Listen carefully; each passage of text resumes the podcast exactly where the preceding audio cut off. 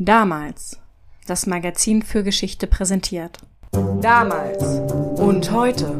Der Podcast zur Geschichte mit David und Felix.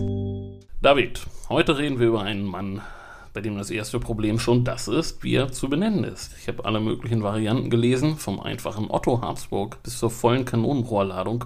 Otto von Österreich, Kronprinz von Österreich-Ungarn, königlicher Prinz von Ungarn und Böhmen, von Dalmatien, Kroatien, Slawonien, Galizien, Lodomerien und Illyrien, Großherzog von Toskana und Krakau, Herzog von Lothringen, von Salzburg, Steyr, Kärnten, Krain und der Bukowina, Großfürst von Siebenbürgen, Markgraf von Mähren, Herzog von Ober- und Niederschlesien, von Modena, Parma, Piacenza und Guastalla, von Auschwitz und Sator, von Teschen, Friaul, Ragusa und Zara, gefürsteter Graf von Habsburg und Tirol, von von Küburg, Görz und Gradischa, Fürst von Trient und Brixen, Markgraf von Ober- und Niederlausitz und in Istrien, Graf von Hohenems, Feldkirch, Bregenz, Sonnenberg und so weiter, Herr von Triest, von Kattaro und auf der Windischen Mark Großvoivode der Woiwodschaft Serbien. okay. Okay, okay. Ja, ist äh, eine sehr beeindruckende Liste. Ich habe gerade schon ganz begeistert drauf geblickt. Ein Herold hätte damit seinen Spaß auf jeden Fall. Der Trompetenstoß hat jetzt gerade gefehlt aber für unsere Zwecke ein bisschen zu lang. Du musst dich für eine kürzere Version entscheiden, fürchte ich. Wie wollen wir ihn heute nennen? Also, nach allem, was ich über ihn gelesen habe, dürfte es ihm selbst relativ egal gewesen sein. Daher würde ich vorschlagen, wir bleiben ganz kurz bei Otto. In seinem Pass stand Otto Habsburg-Lothringen und er dürfte relativ vielen Hörern bekannt sein als Europapolitiker der CSU und als letzter Thronfolger aus dem Hause Habsburg, wir haben ja letzte Woche schon die Vorgeschichte beleuchtet und konzentrieren uns heute dennoch eher auf die frühen als auf die späten Jahre Ottos. Es wird mehr um das Ende der Monarchie und den Umgang mit den Habsburgern in Österreich gehen, als um die Gründerjahre des Europaparlaments. Wenn wir beides in aller Ausführlichkeit besprechen, dann wäre das arg viel, denn das sei vorweggenommen. Otto ist 98 Jahre alt geworden und war bis in die letzten Jahre seines Lebens sehr aktiv. Er hat sehr viel erlebt in seinem Leben. Er ist 1912 geboren und 2011 gestorben. Als er geboren wurde, regierten noch der Zar und der Kaiser und als er starb, war schon der erste Teil der EU-Osterweiterung abgeschlossen. Ja, 98 Jahre ähm, sind selbst für dich zu viel, nehme ich an. Ne? Dabei hast du doch sonst so wenig Respekt vor Zeitlimits bei unseren Folgen. Kürzlich hast du, glaube ich, sogar die Stundengrenze gerissen, oder? Ja, das stimmt. Mhm. Aber nein, das wäre wirklich zu viel. Das Problem bei jemandem wie Otto von Habsburg ist ja, dass es einfach immer sehr viel Kontext braucht, um diese verschiedenen Etappen seines Lebens einzuordnen. Darum würde ich vorschlagen, quatscht mir nicht länger, sondern legen los und zwar am 20. November 1912. Da wurde Otto geboren und zwar in der Villa Wartholz in Reichenau an der Rax in Niederösterreich. Seine Mutter war Zita von Bourbon-Parma und sein Vater war Erzherzog Karl. Der war ein Großneffe des Kaisers, aber durch einige Zu- und Unfälle unverhoffterweise auf einen vorderen Platz in der Thronfolge gerutscht. Ja, das haben wir ja im Detail schon letzte Woche besprochen. Da sind wir im Jahr 1916 stehen geblieben, als mitten im Ersten Weltkrieg der alte Kaiser Franz Josef gestorben ist und der noch relativ junge Karl übernehmen muss. Und das ist ja schon eine ziemlich undankbare Aufgabe. Es ist 1916, also mitten im Krieg, der längst an einem Punkt angekommen ist, wo er für Österreich nicht mehr zu gewinnen ist. Genau, Karl war 29 Jahre alt und hatte die letzten beiden Jahre zu einem großen Teil damit verbracht, die Truppen an der Front zu besuchen. Ja, er war also ziemlich gut im Bilde über die militärische Lage. Genau, er hatte einen sehr realistischen Blick auf die Aussichten, den Krieg auf militärischem Wege erfolgreich abzuschließen.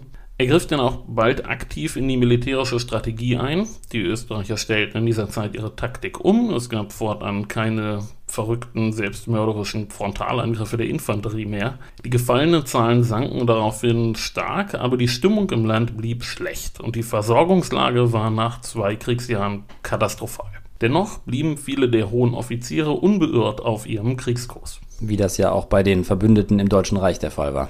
Genau. Karl versuchte heimlich über seinen Schwager Sixtus, der als Offizier in der belgischen Armee diente, also bei den Alliierten, Friedensverhandlungen mit Frankreich aufzunehmen. Die liefen aber zäh und schließlich machte der französische Ministerpräsident Clemenceau die Verhandlungen öffentlich. Das war die sogenannte Sixtus-Affäre und der Friedensplan war damit endgültig gescheitert. Im Oktober 1918 brach dann die Doppelmonarchie Österreich-Ungarn komplett auseinander. Die Kroaten, Serben und Slowenen erklärten ihre Unabhängigkeit. Polen, Ungarn und auch die Tschechoslowakei fielen ab. Es kam zu inneren Unruhen, erst in Wien und dann in Budapest, wo der ungarische Politiker Istvan Tisa ermordet wurde. Miai Karoli rief dann die Republik aus und die Armee löste sich bei dem Ganzen praktisch von selber auf. In Deutsch-Österreich bildete sich eine provisorische Nationalversammlung und Karl Renner übernahm die Regierung. Kaiser Karl stand enorm unter Druck bei all dem und er erklärte schließlich am 1. November den Verzicht auf jeden Anteil an den Staatsgeschäften. Mit seiner Familie verließ er Schönbrunn und begab sich auf das Jagdschloss Eckartsau, was ein privater Besitz der Habsburger war. Da hatte dann erstmal Ruhe. Nicht wirklich. Nun muss man verstehen, erst im Juli war die Zarenfamilie ermordet worden und unter einem relativ schlechten Gewissen litt jetzt der Cousin des Zaren, Georg der Fünfte von England, der es abgelehnt hatte, in Russland einzugreifen und seinem Cousin zur Hilfe zu kommen.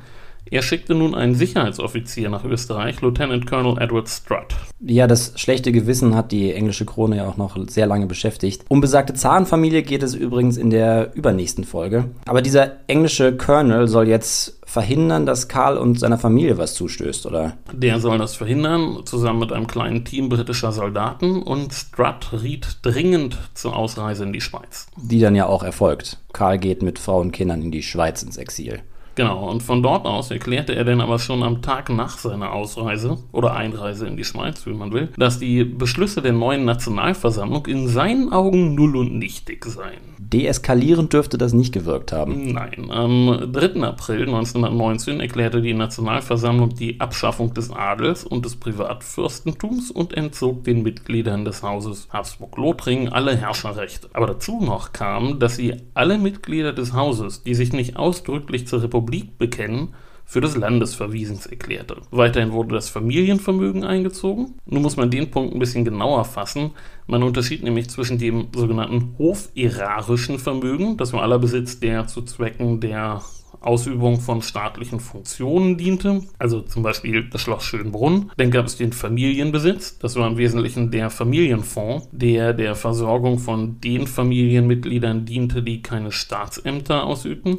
Und dann gab es noch das Privatvermögen der einzelnen Familienmitglieder. Dieses letzte, das persönliche Vermögen, das durfte jeder behalten. Das irarische Vermögen ging ja, natürlich kann man sagen, wieder zurück an den Staat. Zum Streitpunkt wurde denn der Familienfonds. Der wurde nämlich ebenfalls eingezogen. Und unterm Strich heißt das, dass der Familie bald das Geld ausgegangen sein dürfte. Ja, bald, aber noch nicht sofort. Die Familie wohnte erstmal in der Schweiz, erst noch recht nah an der Grenze, denn ab Mai 1919 in der Nähe vom Genfer See, also auf der anderen Seite der Schweiz. Karl beobachtete dabei das politische Geschehen ganz genau und blieb auch nicht untätig. Und eine Chance glaubte er denn in Ungarn zu erkennen. Dort setzten sich im Herbst 1919 die Konservativen gegen die Räterepublik durch und erklärten Ungarn wieder zur Monarchie. Der Thron blieb aber erstmal leer. Stattdessen wurde ein Reichsverweser eingesetzt, Miklos Horthy. Im Juni 1920 verlor denn das alte Königreich Ungarn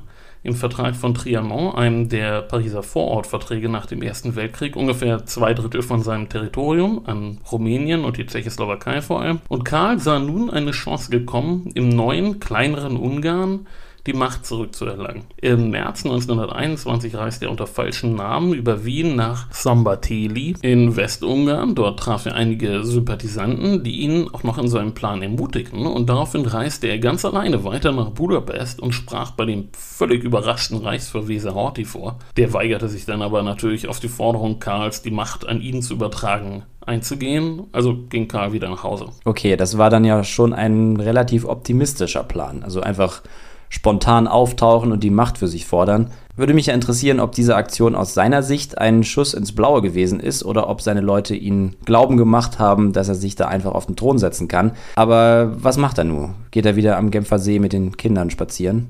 Nein, er versucht es nochmal. Ist denn diesmal die Sache besser vorbereitet? Nicht wirklich. Am 20. Oktober reiste Karl mit seiner Frau im Flugzeug nach Sopron, das liegt auch in Westungarn, und von dort aus sollte ihn Anton Leha, ein ehemaliger Offizier, mit königstreuen Truppen nach Budapest geleiten. Aber die ganze Aktion lief völlig chaotisch ab. Lehar erfuhr von Karls Anreise erst, als er schon da war. Die Sache wurde bekannt, bevor sie eigentlich losging, und als die Truppe dann vor Budapest stand, war Horthy vorbereitet. Nach einem kurzen Gefecht gab Karl auf, er und Zita wurden verhaftet und jetzt hatten die Siegermächte genug von Karl und britische Schiffe verfrachteten ihn nun nach Madeira. Okay, also es wurde sogar geschossen, aber insgesamt klingt es doch nach einer ziemlich halbgaren Aktion. Ein Meister der Vorbereitung und Organisation ist Karl ja anscheinend nicht gerade gewesen. Vielleicht als Ergänzung für die, die es nicht genau wissen, Madeira gehört zu Portugal und liegt ziemlich weit draußen im Atlantik vor Marokko. Dort ist Karl dann auch recht bald gestorben, soweit ich weiß. Das ist korrekt. Schon im folgenden Frühjahr starb er an einer grippalen Erkrankung, die zu einer Lungenentzündung führte. Der kleine Otto, der mittlerweile neun Jahre alt war, wurde an sein Totenbett gebracht. Er sollte sehen, wie ein Kaiser stirbt, und er musste seinem Vater schwören, seinen Völkern ein guter Fürst zu sein. Und diese Erfahrung hat Otto nach seiner eigenen Aussage denn sein Leben lang geprägt. Ähm, ja, das kann ich mir vorstellen. Aber der Junge ist ja nun wohl auch noch etwas jung, um den Thron zurückzuerkämpfen, oder? Ja, das stimmt, aber die Hoffnungen der Monarchisten ruhten nun auf ihm. Und nun muss ich etwas ausholen. Wo wir gerade bei Otto angekommen sind. Ja, das muss aber sein. Also, Österreich-Ungarn hatte vor dem Ersten Weltkrieg etwas mehr als 50 Millionen Einwohner. Davon war aber nur etwa ein Viertel deutschsprachig. Und die Habsburger selbst, das wissen wir ja aus dem jüngst erschienenen Damalsheft, kamen ursprünglich aus dem Aargau in der Schweiz, hatten aber im Laufe der Jahrhunderte auch Spanien und Burgund beherrscht und sie verstanden ihren Herrschaftsauftrag eigentlich immer als einen supranationalen. Sie waren zwar nach dem Ende des Sacrum Imperium, des Heiligen Reiches 1806 nur noch die Kaiser von Österreich, aber sie verstanden sich als europäische Familie. Ottos Mutter zum Beispiel, das war ja auch die Tochter des Herzogs von Parma, der französische Abstammung war, und ihre Mutter war eine portugiesische Prinzessin. Otto war natürlich in Österreich geboren, aber im Grunde war er europäischer Abstammung. Und die nun vergangene Doppelmonarchie Österreich-Ungarn, wie gesagt, drei Viertel seiner Bewohner sprachen Ungarisch, Italienisch oder eine slawische Sprache. Ja, das stimmt. Das war ein echtes Vielvölkerreich. Der von mir so geschätzte Josef Roth hat in seinen Büchern ja ein Loblied auf diese Vielfalt gesungen. Ja, auf Josef Roth werde ich später nochmal zurückkommen. Jedenfalls zog die Familie nun von Madeira erstmal nach Nordspanien um und viele alte Gefolgsleute, die schauten dort regelmäßig vorbei. Zita ließ ihre Kinder aber nicht auf eine spanische Schule gehen, sondern nach den alten österreichischen und ungarischen Lehrplänen unterrichten von Privatlehrern. Im Vordergrund des Unterrichts standen Geschichte, Geographie und die wichtigsten europäischen Sprachen, besonders die Sprachen des Alten Reiches, also Ungarisch, Kroatisch, zur Ausbildung gehörte auch die tägliche Lektüre der wichtigsten europäischen Tageszeitungen. Otto sollte stets auf dem Laufenden sein und wissen, was in der Welt geschah. Erst zum Abschluss seiner Ausbildung wurde er auf eine richtige öffentliche Schule geschickt, und zwar auf das Gymnasium der Benediktinerabtei Clairvaux in Luxemburg. Danach stellte sich dann die Frage, wohin es weitergehen sollte zum Studieren, und Spanien erschien schon zu unsicher kurz vor dem Bürgerkrieg, also wurde die Katholische Universität in Löwen gewählt in Belgien. Was studiert er da? bleibt er an der Geschichtswissenschaft dran. Ja, damals nannte man das Staats- und Sozialwissenschaften und aus der heutigen Perspektive würde man sagen, das war ein recht interdisziplinärer Studiengang. Viel Recht, viel Geschichte, bisschen Philosophie, aber auch viel Wirtschaft. Mit Otto zog jetzt aber auch die ganze Familie nach Belgien um und am 20. November 1930 feierte er seinen 18. Geburtstag und wurde damit auch offiziell Familienoberhaupt, was in einer großen Zeremonie feierlich begangen wurde. Und Otto begann nun auch häufiger zu reisen. Er war viel in Skandinavien unterwegs und vor allem auch in Frankreich, wo ihn sein Onkel Sixtus, der von der Sixtus-Affäre, in die höhere Gesellschaft einführte und ihm viele Kontakte vermittelte, die später wichtig werden würden. Damals wurde dieses Wort noch weniger gebraucht, aber Otto lernt früh die Kunst des Netzwerkens, des Kontakteknüpfens. Ja, und er sollte sein Leben lang auch viel Zeit und Aufwand in die Pflege seiner Kontakte stecken. Auch die Kontakte in die alte Heimat wurden sehr intensiv gepflegt, vor allem zu Monarchisten und in Kirchenkreis. In Österreich bildete sich damals nach dem Untergang der alten Monarchie die sogenannte legitimistische Bewegung aus, die die Auffassung vertrat, dass Otto immer noch einen rechtmäßigen Herrschaftsanspruch besaß. Organisiert war die Bewegung im sogenannten Eisernen Ring. Das war so eine Art Dachverband für ganz viele kleine lokale Grüppchen und Gruppen. Und mit diesen Monarchisten in Österreich, mit denen werden wir gleich noch zu tun haben, Jetzt möchte ich erstmal über eine ganz bestimmte Reise Otto sprechen, und zwar besuchte er Anfang 1933 Berlin. Das war zu der Zeit sicher ein prägendes Erlebnis. Weswegen war er denn da? Eigentlich war er da, um für seine Abschlussarbeit zu recherchieren. Er war hauptsächlich im Archiv. Einmal sah er aber auch eine Kundgebung der Nationalsozialisten in Mitte und auf der sprach auch Hitler und Otto war recht beeindruckt von Hitlers Präsenz er fand ihn aber vor allem gefährlich. Er hatte auch meinen Kampf gelesen und er wusste, dass da hauptsächlich wirres Zeug drin steht. Damit dürfte er den meisten ja was vorausgehabt haben. In den meisten Regalen stimmt das Buch ja wohl ungelesen. Ja, wahrscheinlich ist es auch ziemlich unlesbar. Man kann ja jetzt eine kritische Edition davon erwerben. Mhm. Machst du Werbung? Nein, aber ich habe da mal reingeguckt. Ja, tatsächlich. Okay. Ist, äh, ja. Also Otto bezeichnet es als mein Kampf mit der deutschen Sprache. okay. Naja. Jedenfalls, irgendwann bekam Hitler mit, dass der Habsburger in der Stadt war und er wollte ihn unbedingt treffen. Aber Otto wollte das seinerseits unbedingt vermeiden, denn er wollte auf keinen Fall für ein Foto mit Hitler herhalten, also lehnte er die Einladung ab. Später lud ihn denn auch Göring zum Abendessen ein und es war klar, dass da auch Hitler kommen würde, also sagte Otto wieder ab. Er traf denn stattdessen einige Leute von der katholischen Zentrumspartei, war aber recht schockiert von deren Naivität, was die Nationalsozialisten anging. Und am Abend der Wahl reiste er ab. Eine gute Presse hatten die Habsburger im Dritten Reich ja nicht unbedingt. Hat Hitler ihm die Absage übel genommen? Oh, Hitler war richtig sauer. Als Otto kurz danach wieder in Deutschland war, in München, tauchte auf einmal ein Tscheche bei ihm auf und warnte ihn, es gebe einen Haftbefehl auf seinen Namen. Sofort reiste Otto ab und für lange Zeit sollte er Deutschland denn nicht mehr besuchen. Bevor wir diesen Handlungsstrang, Otto und die Nazis, aber wieder aufnehmen, müssen wir uns nach Österreich wenden. Dort regierte Engelbert Dollfuß. Sagt ihr dir was? Ja, das war ein Austrofaschist. Der regiert autoritär, aber sein Vorbild ist eher Mussolini als Hitler. Genau. Im Juli unternahmen die Nationalsozialisten in Österreich einen Putzversuch gegen die Austrofaschisten. Dabei wurde denn Dollfuß erschossen. Nun übernahm an seiner Stadt Kurt Schuschnigg nun hatte schon Dollfuß versucht, Kontakt zu Otto aufzunehmen und Schuschnigg tat das nun ihm nach, aber eine Liebeshochzeit war das jetzt nicht wirklich. Otto träumte noch von der Restauration und mahnte sowohl Dollfuß als dann auch Schuschnigg, sich nicht mit England und Frankreich zu verscherzen. Die Austrofaschisten setzten aber eben eher auf Italien unter Mussolini Trotzdem kam es zu einer gewissen Annäherung zwischen ihnen und Otto. Unterdessen machten die Monarchisten Stimmung in Österreich und versuchten das, indem sie Otto in zahlreichen Orten die Ehrenbürgerschaft verliehen. Schuschnigg zeigte sich dann bald seinerseits zu Konzessionen bereit, um die Sympathien der Monarchisten zu gewinnen und hob im Juli 1935 die Habsburger Gesetze auf. Also darf Otto jetzt wieder einreisen? Ja, aber Schuschnigg bat ihn, es nicht zu tun denn er fürchtete, dass die deutschen Nationalsozialisten nicht tatenlos zusehen würden. Und tatsächlich plante Hitler für den Fall eines Restaurationsversuchs oder allem, was darauf hindeuten könnte, in Österreich einzumarschieren. Das wäre der sogenannte Sonderfall Otto gewesen. Aber es kommt dann ja zum sogenannten Unternehmen Otto, dem Einmarsch der Wehrmacht und dem Anschluss Österreichs. Der Name ist ja schon sehr vielsagend, also gibt es dann einen Zusammenhang? Ja, nein. Also, das ist ja etwas knifflig. Die Namensgebung ist nicht eindeutig geklärt. Normalerweise wurde der Invasion eines anderen Landes von den Nazis eine Farbe zugeordnet. Grün für die Tschechoslowakei, weiß für Polen, gelb für die Benelux-Länder und rot für Frankreich. Es gibt aber auch Ausnahmen. Seelöwe für England und Weserübung für Skandinavien und mindestens einmal ist eine historische Figur im Spiel, Barbarossa für den Überfall auf Russland. Und es gibt die Theorie, dass im Fall Otto analog dazu Otto der Große zu erkennen war.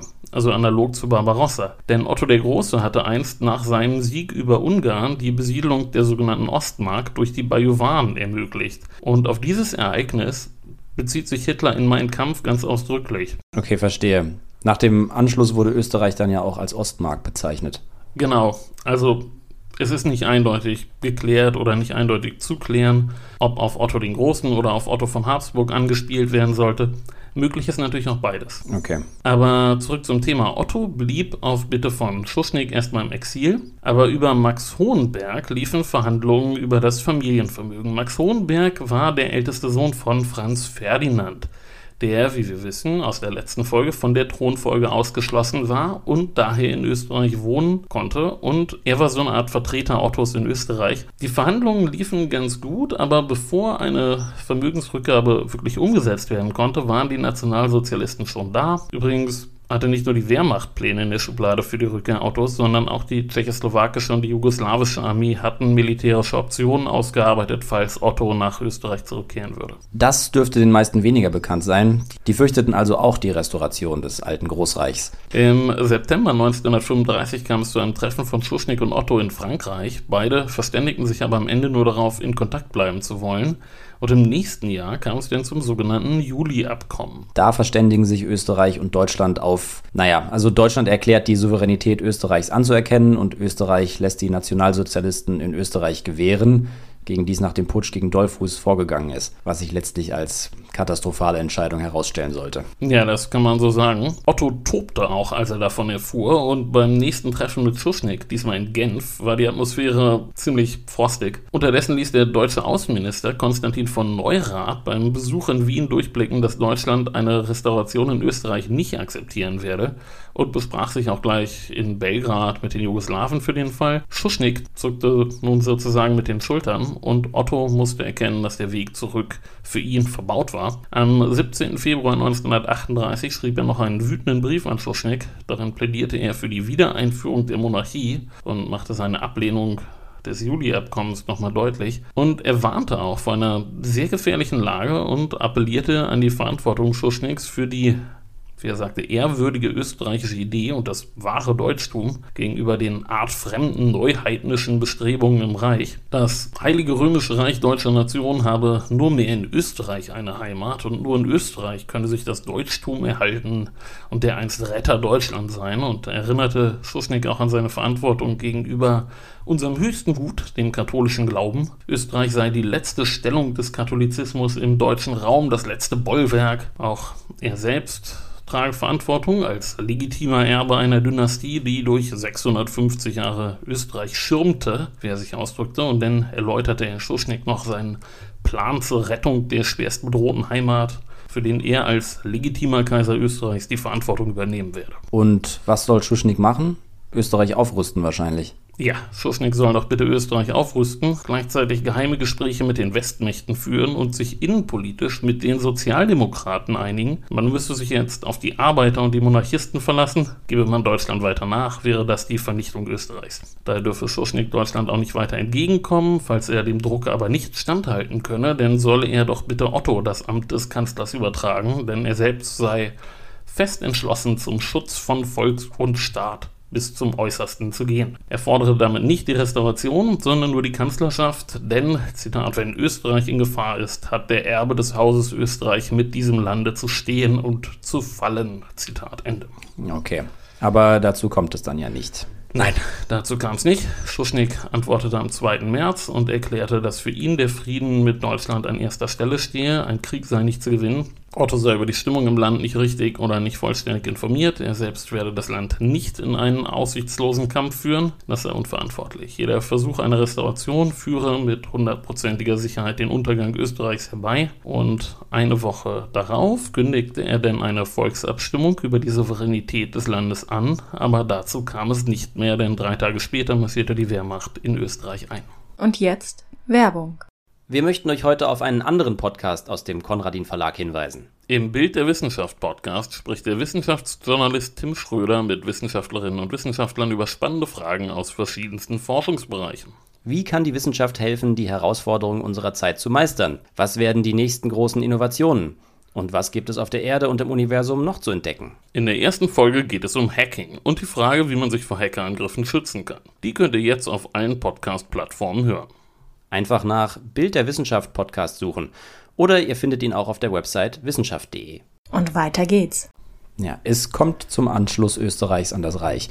Ich nehme mal stark an, dass es den Österreichern wohl wirklich kaum möglich gewesen wäre, sich den Deutschen mit der Waffe in der Hand in den Weg zu stellen. Aber Otto muss wohl das Gefühl gehabt haben, vergebens gewarnt zu haben. Wie geht er denn mit den neuen Tatsachen um? Schiebt Frust, nehme ich an. Ja, allerdings. In Paris sammelte er jetzt seine wichtigsten Vertrauten um sich und schrieb einen Text, der in vielen französischen Zeitung veröffentlicht wurde. Er rief darin das Ausland zum Handeln auf, aber dazu kam es ja erstmal nicht. Unterdessen schrieb ihn das österreichische Justizministerium zur Fahndung aus mit dem Vorwurf Hochverrat und der völkische Beobachter titelte Habsburgs entarteter Spross, ein landesflüchtiger Verbrecher. Damit ist das Projekt der Restauration endgültig gescheitert. Ja, das war's. Otto sammelte jetzt diejenigen Immigranten um sich, die mit der Monarchie liebäugelten, und die schmiedeten jetzt ziemlich verrückte Pläne. Einen hatte übrigens auch sein Freund Josef Roth. Er wollte Otto in einem Sarg nach Wien schmuggeln und dort die Monarchie ausrufen lassen. Ja, für Roth ist damals die Habsburger Monarchie die einzige Hoffnung, seine verlorene Welt zurückzubringen. Seine letzte Reise nach Wien absolvierte er kurz nach dem Anschluss Österreichs im Auftrag Ottos, um dort Schuschnigg zu bitten, seine Macht an Otto zu übergeben. Er kriegt natürlich nicht mehr einen Termin. Zu der Zeit ist Roths Leben ja längst ein Scherbenhaufen und die Trauer ertränkt er im Alkohol. Das ist eine sehr tragische Zeit seines Lebens. Ja, einmal bat Roths Arzt Otto seinem Patienten zu befehlen, mit dem Trinken aufzuhören. Vielleicht würde er auf den Kaiser hören, aber für Roth war es da eigentlich schon zu spät. Ja, das war's. Er stirbt dann noch vor Kriegsbeginn in Paris. Bei seiner Beerdigung soll es übrigens zu üblen Szenen gekommen sein, weil sich da Monarchisten, Kommunisten und Juden um sein Andenken stritten. Das ist in gewisser Weise auch sinnbildlich für das, was nun passierte mit den österreichischen Immigranten in Paris und später auch in London und in Washington, denn im Gegensatz zu den Franzosen oder den Tschechoslowaken gelang es den Österreichern nie, eine Exilregierung zu bilden, denn sie waren viel zu sehr damit beschäftigt, gegeneinander zu greifen. Otto versuchte jetzt trotzdem erstmal seine französischen Kontakte zu nutzen, um seinen Landsleuten so gut es ging unter die Arme zu greifen. Er konnte auch wirklich erreichen, dass die französischen Behörden Österreicher als Ex-Österreicher führten und nicht als Deutsche und war wirklich sehr aktiv, hatte Kontakt zum Beispiel zum Ministerpräsidenten Edouard Daladier und zum amerikanischen Botschafter in Paris, William Bullitt, einem Roosevelt Vertrauen, der auch vorher schon Botschafter in der Sowjetunion gewesen war, also wirklich einem sehr hochrangigen Diplomaten. Ja, der hat tatsächlich auch eine sehr interessante Biografie. Nur ein Detail, er ist mit dafür verantwortlich, dass Sigmund Freud im Machtbereich der Nazis der Verfolgung entgeht und letztlich das Land verlassen kann. Ja, das stimmt. 1939 reiste auch schon Ottos Bruder Felix in die USA, um in Washington Kontakte aufzubauen. Interessant ist, dass Otto, als der Krieg begann, schon felsenfest davon ausging, dass Deutschland verlieren würde. Und von Beginn an überlegte er, wie könnte eine Nachkriegsordnung aussehen, wie könnte Europa nach einem Weltkrieg aussehen. Mhm. Und was schwebt ihm davor? Na, sein bevorzugtes Konzept für den österreichischen Raum war eine Donau-Föderation der ehemaligen KK-Staaten. Als sein Gegner sah er dabei vor allem Edward Benesch an, den Chef der tschechischen Exilregierung, der eine ethnische Homogenisierung in der Tschechoslowakei anstrebte, der also die Vertreibung der Deutschen aus der Tschechoslowakei als Ziel hatte. Wir haben da mal in der Folge über Slansky drüber gesprochen. Richtig. Wer mehr über den politischen Kurs der Tschechoslowakei unmittelbar nach dem Krieg erfahren will, der kann da gerne mal reinhören. Benisch ist dann ja keine lange Regierung vergönnt. Während des Kriegs ist er aber der erste Ansprechpartner der Alliierten. Eine Rolle, die scheinbar auch Otto angestrebt hat. Aber eher erfolglos, wenn ich das richtig verstehe. Genau, Otto gelang es nicht, die Exil-Österreicher hinter sich zu vereinen.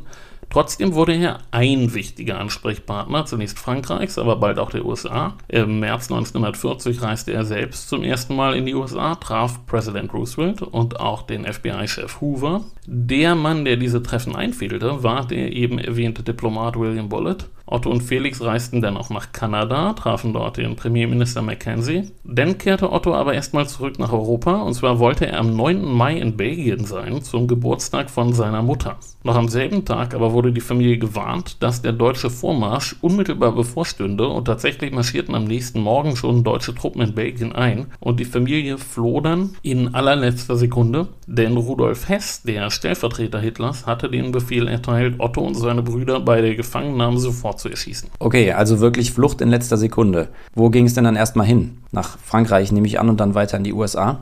Genau, zuerst ging es nach Dünkirchen. Dort trennten sich die Wege der, der einzelnen Familienmitglieder und Otto ging dann nochmal für wenige Wochen nach Paris und als die Deutschen dorthin kamen, floh er dann weiter nach Bordeaux. Dahin hat sich dann ja auch die französische Regierung zunächst zurückgezogen. Genau, von Bordeaux aus bat Marschall Pétain kurz darauf um den Waffenstillstand und angeblich stand Ottos Name auch auf einer Liste der Deutschen über auszuliefernde Personen, die den Franzosen beim Waffenstillstand übergeben wurde. Er brauchte jetzt auf jeden Fall ganz dringend Ausreisevisa für sich und seine Familie und unterstützte auch weiterhin viele österreichische Immigranten, die nach Bordeaux geflohen waren.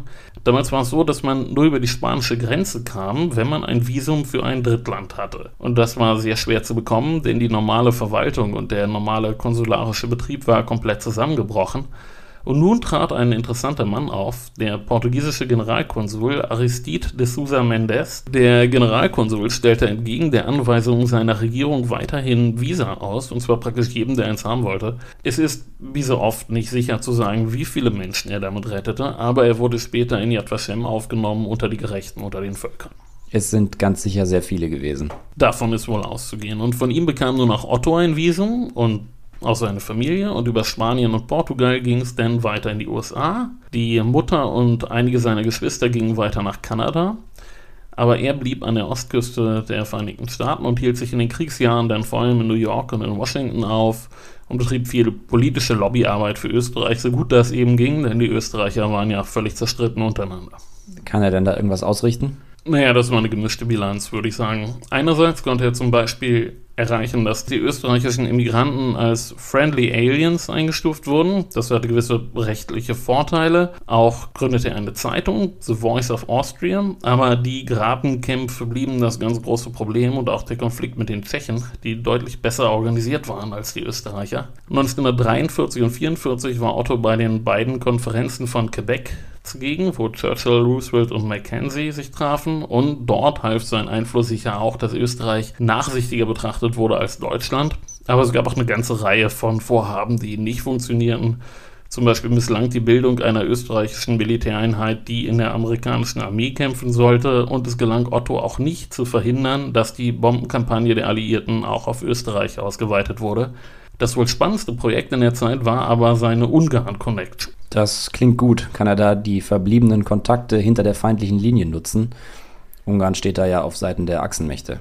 Ja, das war relativ spektakulär. In Ungarn war seit 1942 Miklos Kalai Ministerpräsident und der versuchte vorsichtig eine Annäherung zu den westlichen Mächten zu erreichen. Und bei diesem Spiel war Otto eine Figur in der Verbindung von Washington nach Ungarn. Zum Beispiel traf in Lissabon der ungarische Botschafter Ottos Bruder Karl Ludwig. Das war aber nur ein Gesprächskanal, der zweite lief über den Vatikan. Das wird ja jetzt immer besser, aber mit der Verbindung hat Otto nichts zu tun, oder doch? Ja, irgendwie schon. Otto pflegte stets sehr gute Kontakte in Kirchenkreise und wer sich mit seiner Biografie beschäftigt, wird immer wieder feststellen, dass an wichtigen Knotenpunkten seines Netzwerkes Bischöfe sitzen. Vor allem immer dann, wenn es nach Ungarn geht. Außerdem hatte er ganz hervorragende Kontakte in den Vatikan und kannte praktisch auch alle Päpste seiner Zeit persönlich und Pius XI. war sogar sein Firmenpate gewesen. Schlüsselfigur aber wurde jetzt der britische Botschafter beim Vatikan, Darcy Osborne. Der saß während des Krieges im Vatikan fest. Italien war ja Feindesland und er war sozusagen im Vatikan mittendrin statt nur dabei.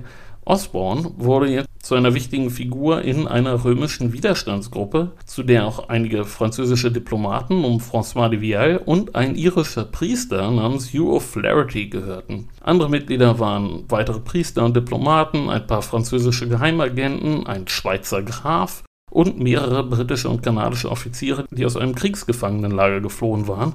Außerdem Osborns Butler, der ein begnadeter Agent gewesen sein soll. Das ist ja wirklich eine interessante Truppe. Klingt auf jeden Fall filmreif. Oh, es gibt einen Film darüber aus den 80er Jahren. Der Wendekreis des Kreuzes. Sehr gut besetzt. Gregory Peck spielt den irischen Priester während Osborne von Peter Burton gespielt wird. Und nun kriege ich auch wieder einen Verweis auf James Bond hin. Peter Burtons bekannteste Rolle ist nämlich die des Q. Den spielte er im allerersten Film der Reihe, James Bond jagt Dr. No. Beim zweiten Film konnte er nicht. Und deshalb übernahm Desmond Llewellyn die Rolle und behielt sie bis in die Brosnan-Ära. Okay, über Bande mit dreifachem Looping zum James Bond-Verweis. Ich habe gerade mal nachgeguckt. Man kann sich den Film in voller Länge auf Deutsch auf YouTube angucken. Wer nach der Folge hier mal Lust hat und gerade zu Hause sitzt und nicht joggt oder Auto fährt, der kann ja mal reingucken. Jedenfalls lief der Kontakt der Alliierten nach Ungarn über diesen Osborne. Und worüber wird da genau geredet oder verhandelt? Ja, Ungarn sollte jetzt die Seiten wechseln und ins Lager der Alliierten kommen. Otto arbeitete wirklich intensiv daran, das irgendwie einzufädeln, denn er wollte Ungarn unbedingt eine bessere Verhandlungsposition für nach dem Krieg verschaffen und Carlyle war auch klar für den Frontenwechsel, aber es gelang ihm nicht, alle Mitglieder seiner Regierung davon zu überzeugen. Und Horthy, der immer noch Reichsverweser war, wollte abwarten, bis die Alliierten auf dem Balkan gelandet waren Deren Vorstoß lief dann ja aber über Italien und über Frankreich. Noch Anfang 1944 war Otto aber sehr aktiv in dieses Projekt involviert, aber dann besetzten die Deutschen im März Ungarn. Sie wollten keinesfalls ein zweites Italien riskieren, das ja wirklich die Seiten gewechselt hatte. Also ist in Ungarn letztlich einfach zu lange gewartet worden.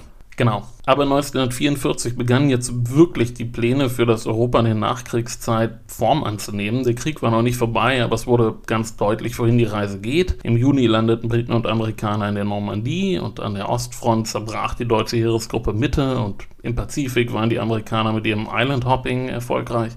Alle möglichen Überlegungen wurden jetzt in den Raum geworfen. Ich hatte in der Käferfolge schon mal den Morgentauplan angesprochen. Das war die Idee, Deutschland in einen Agrarstaat zu verwandeln. Und es gab tausend Konzepte und Ideen und offene Fragen.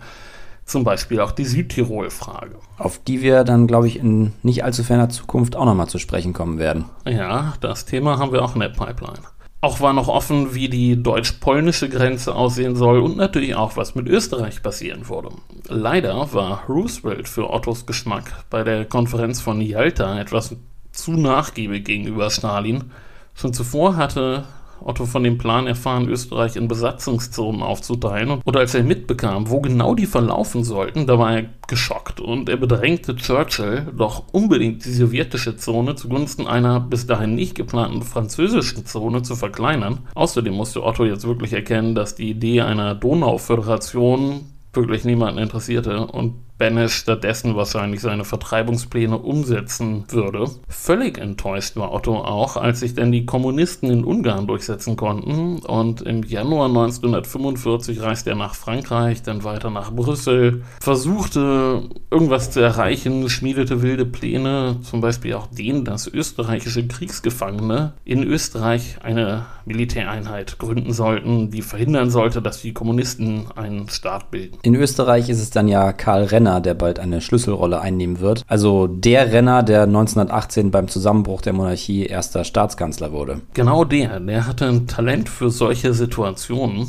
Renner war auf dem Papier Sozialdemokrat, aber vor allem war er ein politischer Überlebenskünstler und er war ein Opportunist. Jemand, der es verstand, sich so durchzumogeln und dann irgendwie zu arrangieren und auf komischen Wegen an die Macht zu kommen. Er hatte während des Krieges unter einem sehr lockeren Hausarrest gestanden und jetzt nutzte er seine Chance. Die ergab sich daraus, dass es während des Krieges eben nicht gelungen war, eine Exilregierung zu bilden. Ja, was bedeutet, dass niemand bereit steht, eine Regierung zu übernehmen, wenn der Krieg vorbei ist? Genau. Renner schrieb Mitte April einen sehr devoten Brief an Stalin und baute dann mit dessen Rückendeckung eine neue Regierung auf, die aber erstmal nur in der sowjetischen Zone irgendwas zu sagen hatte.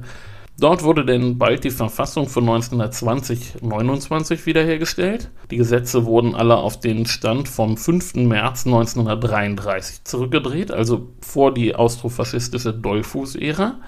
Das hieß aber auch, dass das Habsburger Gesetz nun wieder galt. Otto durfte also weiterhin nicht einreisen und konnte eigentlich nicht viel mehr tun, als sich beim neuen US-Präsidenten Harry Truman zu beschweren.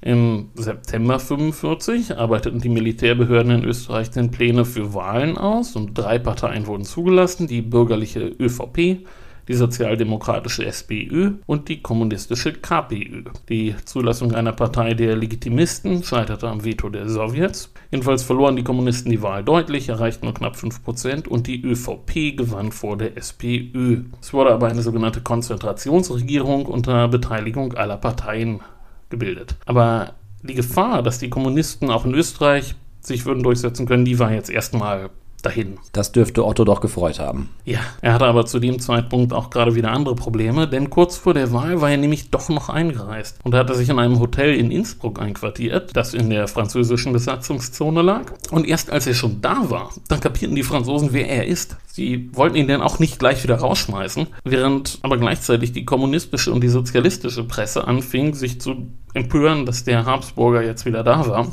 Immerhin galt ja das Habsburger Gesetz. Otto war illegal im Land und das blieb er auch erstmal. Im Dezember erklärte ihn denn die neue Allparteienregierung für unerwünscht und im Januar verließ er das Land, nachdem mehrere seiner Mitarbeiter verhaftet worden waren. Hat er es also drauf angelegt und gehofft, dass er Fakten schaffen kann?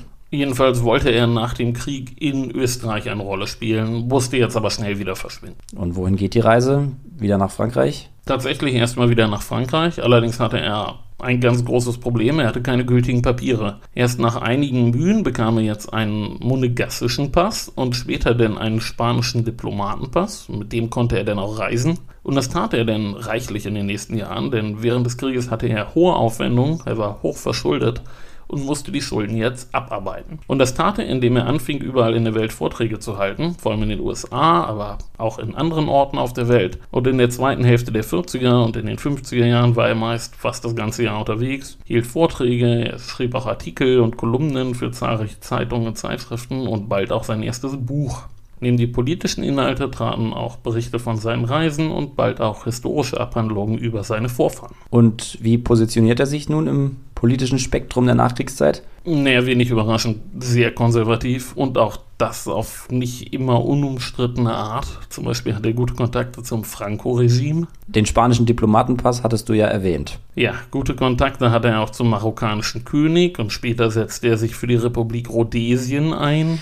Oh, ja gut, das passt alles sehr gut zusammen. Ja, er sollte auch noch lange Kontakt zu den Monarchisten in Österreich halten. Die organisierten sich nun in einem Verein namens MBÖ, die Monarchistische Bewegung Österreichs. Aber zum echten Herzensprojekt für Otto wurde jetzt die europäische Einigung. Und damit muss ich einen kleinen Exkurs unternehmen. Sagt dir der Name Richard Kudenhove-Kalergi was? Ja, sagt mir was. Man kann ihn kennen, wenn man sich mal mit der Geschichte des europäischen Einheitsgedankens beschäftigt hat. Aber seine Familiengeschichte ist auch sehr faszinierend. Ich hatte tatsächlich zuerst etwas über seinen Vater gelesen. Ja, Richard Kudenhove-Kalergi war der Begründer der Pan-Europa-Idee. Er war ein Kind des späten 19. Jahrhunderts und zwar war er geboren in Tokio. Sein Vater war da österreichischer Diplomat und seine Mutter ungewöhnlicherweise eine Japanerin, eine Einheimische. Der Vater war alter Adel und er war ein Sprachgenie. Angeblich beherrschte er 16 Sprachen. Und die Familie ging dann zurück nach Europa, als Richard noch sehr klein war. Aber er wuchs in so einer sehr internationalen Atmosphäre auf. Er war ja halb Japaner. Und infolgedessen war der Erste Weltkrieg eine völlige Katastrophe für ihn. Er war völlig geschockt vom Nationalismus, der überall grassierte. Und nach dem Krieg schrieb er einen programmatischen Artikel, der 1922 in der Vossischen Zeitung hier in Berlin erschien. Pan-Europa ein Vorschlag. Und im nächsten Jahr folgte dann das Buch zum Artikel, wenn man so will. Und in dem Buch legte er seine Ideen dar und baute sie weiter aus und er warnte vor einem neuen Krieg in Europa und gründete 1924 die Pan-Europa-Union. Die fand auch einigen Zuspruch. Wie später Otto war nämlich auch Kudenhove Kalergi ein begnadeter Netzwerker und zu den Unterstützern der Pan-Europa-Union zählten bald Prominente Europas, Industrielle wie Robert Bosch, Wissenschaftler wie Albert Einstein, Künstler wie Thomas Mann, aber auch Politiker wie Stresemann, Ignaz Seipel, Aristide Briand oder Edward Benesch. Und Budenhove Kalergis Konzept war das eines Staatenbundes, den er die Paneuropäische Union oder die Vereinigten Staaten von Europa nannte. Und dahinter stand eben das Ziel, einen neuen Krieg zu verhindern. Das gelang dann ja nicht, trotz der prominenten Fürsprecher. Nein, das gelang nicht. 1933 wurde die Pan-Europa-Union in Deutschland verboten. Godunove Kalergi musste ins Exil und wurde dann Professor in New York. Und dort traf er Otto, der sehr empfänglich für seine Ideen war. Du hattest ja am Anfang darauf hingewiesen, dass Otto als Europäer erzogen worden war oder sich auch wirklich als Europäer gefühlt hat. Ja, und nach dem Krieg engagierte Otto sich dann wirklich stark für diese Idee, für die Pan-Europa-Union deren prominenteste Unterstützer nun die Personen wurden, die man eigentlich vor allem mit der deutsch-französischen Aussöhnung verbindet. Charles de Gaulle, Konrad Adenauer, Franz Josef Strauß, Georges Pompidou, Robert Schumann. Sowohl Richard als auch Otto waren große Verehrer von de Gaulle und sahen beide die ganz große Katastrophe in der Konferenz von Yalta und ihren Folgen. Als Richard dann 1972 starb, wurde Otto sein Nachfolger als Präsident der Union, die dann später ihr ganz großes Event hatte mit dem paneuropäischen Picknick im August 1989. Ja, das ist eine Veranstaltung an der sich öffnenden ungarisch-österreichischen Grenze gewesen. Ein paar hundert DDR-Bürger nutzen die Gelegenheit damals übrigens zur Flucht in den Westen. Da steht also dann schon Otto dahinter. Darf er denn nun endlich wieder nach Österreich? Das durfte er jetzt, ja. Und damit mache ich aber erstmal wieder einen Schritt zurück. 1955 konstituierte sich Österreich mit dem Staatsvertrag als freier Staat und behielt erstmal das Habsburger Gesetz. Okay, also gedanklich erst nochmal einen Schritt zurück. Otto darf nicht einreisen. Nein, er hatte unterdessen geheiratet. Und zwar Regina von Sachsen, Meiningen und Hildburghausen. Eine Nachfahrin von einem alten Freund von uns, Ernst dem Fromm. Verweis auf die Folge über Ernst und den Dreißigjährigen Krieg. Genau. Otto war weiterhin jetzt sehr viel unterwegs in den 50er Jahren, aber die junge Familie brauchte ein Zuhause. Und das fand sie in Pöcking am Starnberger See, nicht allzu weit von der Grenze zu Österreich entfernt. Und dort empfing Otto dann auch viele alte Bekannte aus Österreich, viele aus dem Umfeld der monarchistischen Bewegung. Und von dort aus fing er auch an, an seiner Rückkehr zu arbeiten. 1954 beantragte er erstmal die Feststellung seiner österreichischen Staatsbürgerschaft. Das dauerte eine Weile, aber 1956 wurde offiziell festgestellt, dass er Österreicher sei. Und damit konnte er für sich und für seine Kinder Pässe beantragen. Die waren aber mit einem ganz speziellen Vermerk versehen, der besagte, dass der Pass für alle Länder der Welt gilt, außer für Österreich. Schon verrückt, wegen des besagten Habsburger Gesetzes. Das heißt jetzt also auch, dass er theoretisch einreisen darf, und zwar als Österreicher, aber nur, wenn er auf seine Herrschaftsansprüche verzichtet. Das tut er jetzt aber eben demnach noch nicht. Das wäre ja auch ein ziemlicher 180-Grad-Kurswechsel gewesen. Das stimmt. Ganz im Gegenteil schrieb Otto im Oktober 57 einen Beitrag in der Wochenpresse und darin pries er die Vorzüge einer Monarchie an. Und in Österreich, wo Umfragen zufolge nur 17 Prozent die Monarchie wieder wünschten, wurde das auch ganz genau beobachtet. Und als er dann kein halbes Jahr später, im Februar 58, eine Erklärung rausgab, dass er sich zur Republik bekenne, da war der Bundeskanzler Raab nicht überzeugt. Er wies die Erklärung als unzureichend zurück, da Otto nicht ausdrücklich auf seine Herrschaftsrechte verzichtet habe. Und das konnte er auch tun, da das Gesetz einen Passus enthält, dass die Regierung und der Nationalrat darüber bestimmen, ob die zu leistende Erklärung ausreichend ist. Okay, schiebt Otto denn dann eine zweite Version hinterher? Eine, die eindeutiger formuliert ist? Noch nicht. Erstmal wartete er die nächste Wahl ab. Außerdem hatte sich nebenbei ein zweites Problem ergeben. Max Hohenberg, der Sohn von Franz Ferdinand. Genau der, der verhandelte nebenbei mal wieder über die Frage des Habsburger Vermögens, also den Familienfonds. Da wollte er einen Ausgleich haben. Das kam sehr schlecht bei der mitregierenden SPÖ an und auch Kanzler Raab, der wollte jetzt nicht gegen seinen Koalitionspartner regieren. Er mahnte jetzt Otto doch bitte auf die Bremse zu treten und Max Hohenberg wieder einzufangen. Die Stimmung im Land, muss man sagen, war den Habsburgern nicht besonders wohlgesonnen in dieser Phase. Erstmal ging es für sie nicht weiter. Dann wurde im Januar 61 nach mehreren Töchtern Ottos erster Sohn geboren und um diese Zeit arbeitete Otto an einer neuen Erklärung und mit Datum vom 31. Mai 1961 erklärte er sich bereit, auf seine Herrschaftsansprüche zu verzichten und bekannte sich abermals zur Republik. Na, dann hat er ja geliefert, was man von ihm wollte. Die Monarchisten müssen sehr enttäuscht gewesen sein, aber zumindest die österreichische Regierung müsste dann ja jetzt zufrieden gewesen sein. War sie aber nicht. Der Vizekanzler Pittermann von der SPÖ erklärte schon im Vorfeld, dass er Otto nicht traut. Der hatte unterdessen auch mit Widerstand im eigenen Lager zu kämpfen, denn die Monarchisten, die fühlten sich als von ihm verraten. Er war ja ihr Held, er war ja ihr Kandidat. Und sie konnten sich erst Jahre später durchringen, die politischen Realitäten anzuerkennen. Jetzt krachte es richtig in der österreichischen Regierung. Die Causa Habsburg wurde zur Belastungsprobe für die Koalition. Die ÖVP war mit der formal korrekten Erklärung zufrieden, aber die SPÖ lehnte sie eben ab. Otto legte unterdessen beim Verfassungsgericht Beschwerde ein. Aber das erklärte sich für nicht zuständig. Da die Regierung die Erklärung aber auch nicht ausdrücklich ablehnte, konnte sich Otto beim Verwaltungsgerichtshof beschweren und der stellte die Säumnis der Regierung fest. Otto durfte nach Ansicht des Gerichtes einreisen, da die Regierung nicht gehandelt hatte. Dieser ganze Prozess zog sich aber bis 1963 hin. Während Otto also weiter durch die Welt reiste, kriselte es in der Regierung, es gab wüste Parlamentsdebatten, bis im Juli 1963 das Innenministerium eine neue Idee hatte. Da Otto keinen Pass hatte, der ihn zur Einreise berechtigt, denn der Pass hatte ja diesen komischen Vermerk, durfte er auch weiterhin nicht einreisen. Also durfte er jetzt theoretisch zwar schon einreisen, denn das Bundesverwaltungsgericht hatte ihm das Recht dazu zugesprochen, aber er brauchte ein neues Reisedokument, einen neuen Pass, und den bekam er nicht. Im Herbst 63 beantragte Otto diesen neuen Pass beim Generalkonsulat in München, aber der Antrag blieb unbearbeitet liegen bis 1966. Na, das haben sie dann ja wirklich geschickt eingefädelt. Also Seit seiner ersten Erklärung waren jetzt wie viele Jahre vergangen?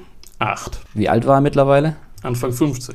Okay, aber dann. Ja, 1966 gewann die bürgerliche ÖVP die absolute Mehrheit und endlich wurde der Passantrag bearbeitet. Im Oktober fuhr Otto das erste Mal für wenige Stunden nach Tirol.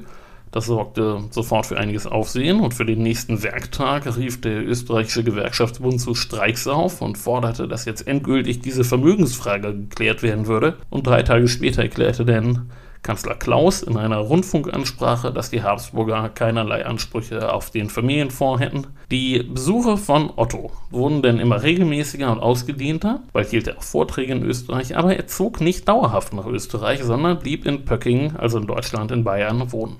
Jetzt hat er so lange für seine Rückkehr gekämpft und jetzt zieht er nicht zurück. Warum nicht? Ja, zunächst mal sollten die Kinder weiter in Deutschland zur Schule gehen und dann entwickelte sich die Karriere Ottos in eine neue Richtung. Denn ab Ende der 60er beriet er nämlich die CSU in europapolitischen Fragen.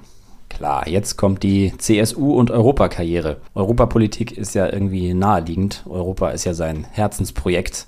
Da ist er Experte. Genau, er plädierte bei seinen Vorträgen und in seinen Büchern auch immer wieder für ein starkes, unabhängiges Europa, warnte von Nationalismus und sah seine Heimat Österreich insbesondere als das Bindeglied zwischen Norden und Süden, Osten und Westen, zwischen romanischem und slawischem Europa. Er pflegt auch weiter sein riesiges politisches Netzwerk, das ja von den USA durch ganz Europa bis tief in den Ostblock reichte. Er hatte gute Kontakte vor allem nach Frankreich und er war auch Teil eines etwas mysteriösen konservativen Gesprächskreises, dessen Mitglieder vor allem aus der französischen und deutschen Regierung und aus Geheimdienstkreisen stammten. Franz Josef Strauß soll da auch sehr engagiert gewesen sein und zu ihm hatte Otto nun wirklich engen Kontakt. Ab 1947 arbeitete er auch als Berater für die CSU-nahe Hans-Seidel-Stiftung und als denn 1979 erstmals direkt direkte Wahlen für das Europaparlament anstanden, da stellte die CSU ihren Europaexperten auf einen sicheren Listenplatz auf und mit 66 Jahren wurde aus dem Thronfolger ein Parlamentarier. Seine vorsichtig ausgedrückt eher rechten politischen Positionen behält er bei. Ja, er war strammer Antikommunist, lehnte die Entspannungspolitik ab. Überhaupt war Willy Brandt ein rotes Tuch für ihn. Wer mehr über dessen Ostpolitik erfahren will, kann die Brandfolge hören. Aber das sind ja nun alles Positionen, die auch in der politischen Mitte vertreten gewesen sind. Franco und Rhodesien sind da schon ein anderes Level. Ja, er war sicher deutlich weiter rechts einzuordnen, selbst als ja, der Großteil seiner eigenen Partei. Zudem neigte er freundlich ausgedrückt zu sehr klaren Ansagen. Über die UN sagt er einmal, dass dort eine, Zitat, wild gewordene und gänzlich verantwortungslose Mehrheit von geringem geistigen und zivilisatorischem Niveau am Werk sei. Er bezeichnete politische Gegner auch schon mal als geistig unterbelichtet und kritisierte sehr stark die moderne Familienpolitik, lehnte Abtreibung strikt ab und hatte auch sehr gute Kontakte zum Opus Dei und den Legionären Christi. Hm, also gute Kontakte zu Opus D ist jetzt auch nicht gerade ein Merkmal des typischen CSU-Politikers gewesen. Also irgendwie ist das schon ein wilder Mix bei ihm. Ja, das kann man wohl schon so sagen, ja. Aber bleiben wir mal bei den Dingen, mit denen er im Europaparlament den allermeisten seiner Kollegen positiv in Erinnerung blieb. Otto war ein sehr fleißiger Parlamentarier. Er war stets sehr gut vorbereitet und gut informiert und seine Analysen waren wirklich oft messerscharf. Er kannte zum Beispiel auch sehr früh, was für ein Typ Wladimir Putin ist. Und er war ein wirklich überzeugter Europäer, und zwar in einer großeuropäischen Dimension. Das Herzensprojekt seiner späten Jahre war dann die EU-Osterweiterung, die er auch noch erleben durfte. Er starb erst 2011 im Alter von 98 Jahren. Das ist natürlich ein wirklich hohes Alter. Und an seinem Leben entlang sind wir heute im Grunde durch die Geschichte des 20. Jahrhunderts gereist, von der K&K-Monarchie bis zur EU-Osterweiterung. Ja, das stimmt. Das Kaiserreich, die Nazis, der Zweite Weltkrieg, der Kalte Krieg, die europäische Einigung, die Wende. Otto hat alles erlebt und in der Regel war er auch mittendrin, stand nur dabei. Genau. Ja, mal wieder eine Biografie ein Leben von A bis Z. Wobei es natürlich, man könnte, ja, wie du mir gesagt hast, ich glaube, jetzt haben sie das gerade gar nicht erwähnt. Man könnte über ihn ja noch einige andere Folgen machen, bei den vielen Stationen, durch die sein Leben so gegangen ist. Ich denke, allein über sein letztes Lebensviertel könnte man eine Folge machen. Richtig, ja. Also, er hat wirklich, bei ihm war sehr viel, war sehr viel los. Na schön, eine spannende Figur. Jetzt äh, wollen wir uns dem nächsten Teil des Podcasts zuwenden und hören, was Stefan Bergmann, der Chefredakteur von damals, zum neuen Damals-Heft zu sagen hat. Hallo Herr Bergmann, worum geht's im neuen Damals-Titelthema? Hallo Herr Milching. Wir gehen mal wieder zurück ins Mittelalter und haben uns einen Mann vorgenommen, den zumindest manche Historiker des 19. Jahrhunderts für den ersten Monarchen der Deutschen hielten. Sie wissen schon, wer gemeint ist? Ich nehme an, Sie reden über Otto den Großen. Genau, der ostfränkische König, der sich 962 in Rom vom Papst zum Kaiser krönen ließ und damit in der Nachfolge Karls des Großen die Anbindung des deutschen Königtums an die römische Kaiserwürde erneuerte und letztlich dauerhaft machte. Im 19. Jahrhundert hat das gereicht, um ihn für einen König der Deutschen zu halten. Man sehnte sich bekanntlich nach historischen Figuren, die vermeintlich für eine lange Tradition eines eigenen deutschen Nationalbewusstseins standen. Was bei Otto garantiert nicht der Fall war. Er sah sich als Ludolfinger, das war seine Familie, als Herrscher über das Ostfränkische Reich, als König von Italien. Diese Würde stand ihm durch seine zweite Heirat mit Adelheid, der Witwe des italienischen Königs Lothar, zu und als Kaiser über all diejenigen, auf die sich sein Herrschaftsanspruch erstreckte. Aber in nationalstaatlichen Maßstäben, wie wir sie heute kennen, dachte Otto ganz gewiss nicht. Also worum geht's im Titelthema im Einzelnen? Ich sage mal so, dieses Titelthema erfüllt schon ein bisschen die Erwartungen, die ich, und ich hoffe, unsere Leserinnen und Leser teilen das, an eine mittelalterliche Erzählung habe, bei der es um Kaiser geht.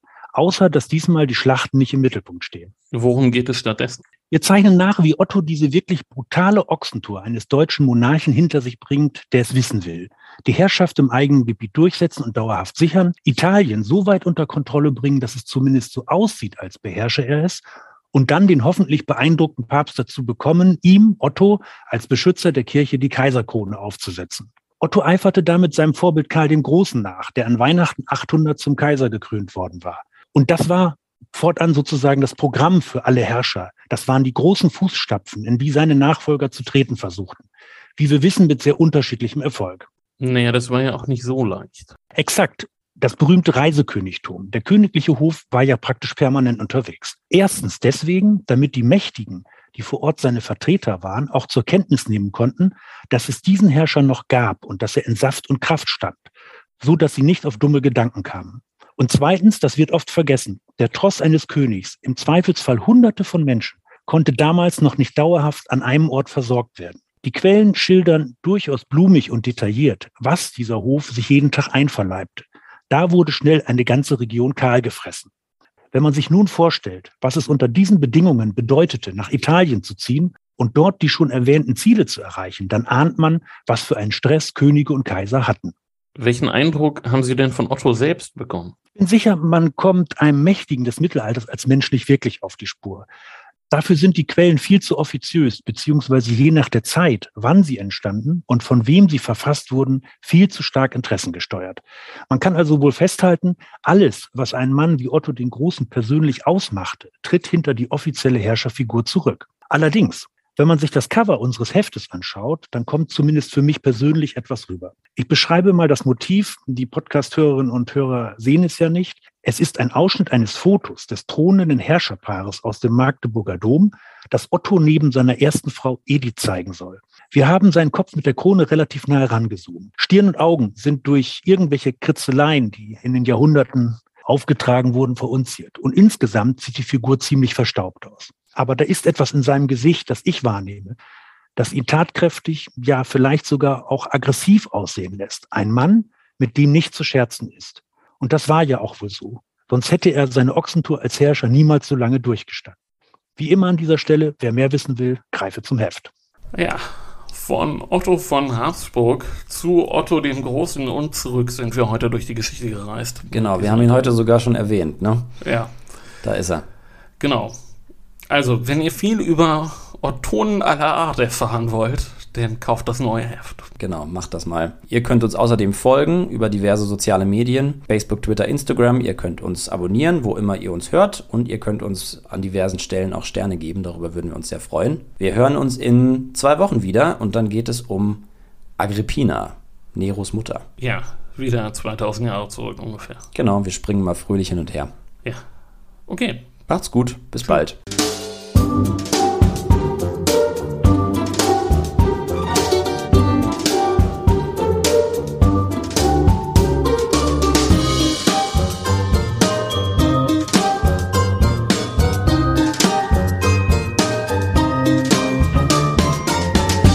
Irgendwann bekam Hitler mit, dass der Habsburger in der Stadt war und er wollte ihn unbedingt treffen. Aber Otto wollte das seinerseits unbedingt vermeiden, denn er wollte auf keinen Fall für ein Foto mit Hitler herhalten, nicht so wie andere Adlige.